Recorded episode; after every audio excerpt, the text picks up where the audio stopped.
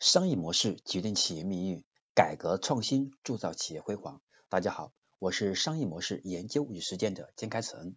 今天呢，我将和大家分享的是我们商业模式创新课程的第二百二十一讲：秒懂品牌建设的本质。每一个人的心智资源都是有限的，我们的品牌若想在消费者心智当中呢，成功去积累品牌资产。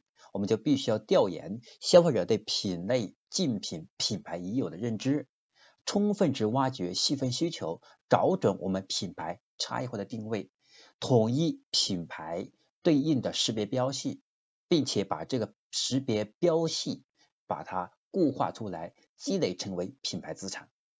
那我们如何真正的读懂品牌，并且把品牌资产积淀起来？这里我们主要是要了解两个问题。第一个问题，我们在做什么和我们到底应该做什么？这个问题在我们品牌建设的时候要了解清楚。为什么？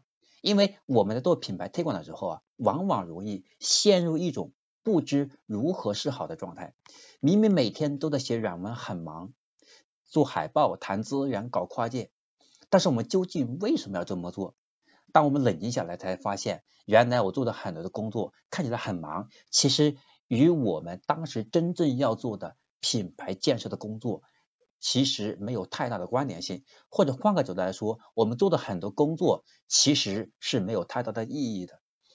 很多人了解到这里会觉得这不可能啊！其实我们仔细想一想，我们早上出门，你去上班。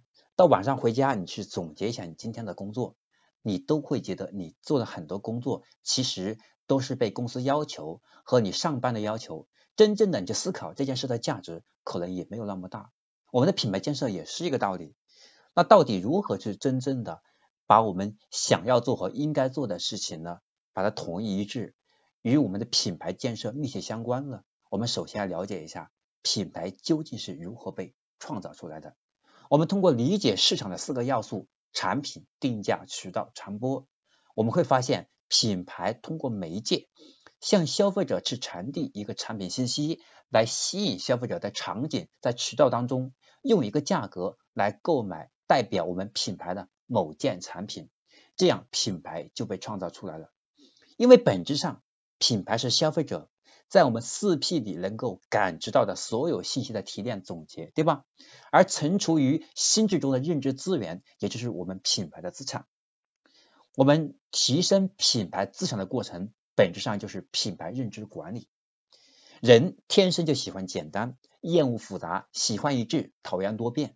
因此，认知管理，我们首先要去遵守品牌的定位，对产品、价格、渠道。传播四个要素进行协调和统一，让消费者在接触、认知、购买体验的过程当中，感受到品牌的一致性，从而建立起他们对品牌的好感与信任，最终与我们的品牌产生强关系。那么其次呢，人是趋利避害的，消费者始终希望在买到对他们有真正价值的产品，而想要做到这一点。就必须要充分去挖掘，并且选择我们品牌希望解决的用户痛点，无论是精神上还是物质上，我们都要深度去挖掘。只有当我们的产品解决了他的痛点，他才认为这个产品对他对他是有价值的。久而久之，才对这个品产品在心智当中形成一定的烙印，才会在下一次需要这类产品优先会想到你这个品牌。只有真正的针对这一痛点，我们能够把优势发挥到极致，超越竞争对手，并且我们给到客户解决痛点的方案，是让用户真正的感觉到我们与众不同，最终我们的品牌资产才能真正的持久的积淀，成为我们最终的护城河之一，对不对？好，这就是我今天要和大家分享的。我们商业模式创新课程的第二百二十一讲，秒懂品牌建设的本质，希望对您有帮助。如果您学完了，觉得对您有启发或者有帮助啊，希望您能够动下手指，把我们的课程分享到微信群、微信朋友圈或者微博等社交媒体上，让更多的朋友和你一起共同成长。我是江开成，我们下一节课程再见。